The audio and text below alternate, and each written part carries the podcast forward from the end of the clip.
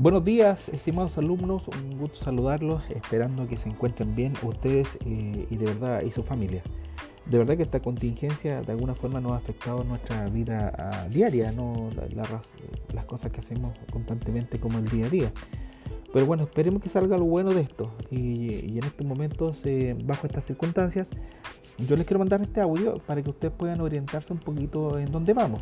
Bien, vimos la clase pasada que eh, estamos viendo bueno, la introducción al ramo y agregamos una información la cual ustedes la tienen en el drive.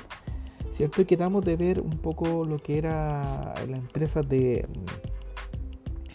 de teléfono, o sea, de, comunicaciones y ustedes iban a hacer la bajada eh, en relación a lo que era, eh, cómo, qué estudios estaban participando dentro de ese caso en particular.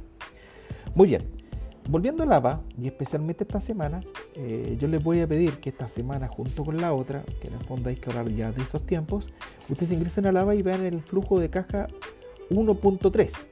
Y, ahí podrán ver eh, una PPT donde aparece eh, toda la información que tiene que ver con el desarrollo, el inicio y el concepto principal de lo que es flujo de caja después de esto, que ustedes ya en estricto rigor eh, ya han trabajado con, conceptos de, contabilidad, les va, a ser mucho más fácil identificar las cuentas que están participando en un flujo de caja y para cuál es la orientación en relación a un flujo de caja.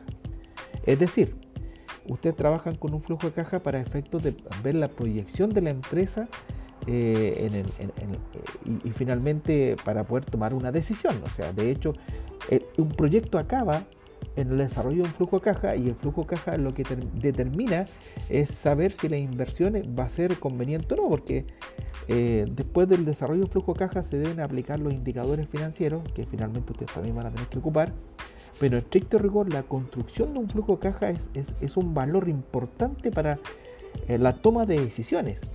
¿ya? Eh, por lo tanto, les agradeceré que vean ese, esa PPT donde aparecerá toda la información y cómo se construye un flujo de caja. Desde la construcción, desde el horizonte de los proyectos, el concepto de las clasificaciones de los proyectos, etcétera, etcétera. Todo eso constituye la información que puede salir de, la muy buena elaboración de un flujo de caja. Por lo tanto, para efectos de evaluación de proyectos, el flujo de caja es una herramienta de información. Y más que allá de eso, una herramienta de toma de decisiones.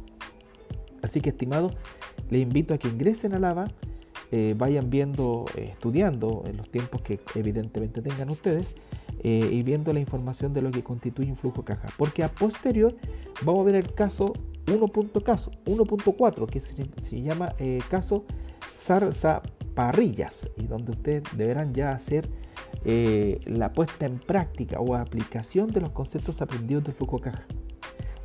Así que, estimados, un abrazo, eh, bendiciones a la familia, espero que se cuiden y, y que todos estemos bien en estas circunstancias que estamos viviendo en el país. Un abrazo, muchas gracias.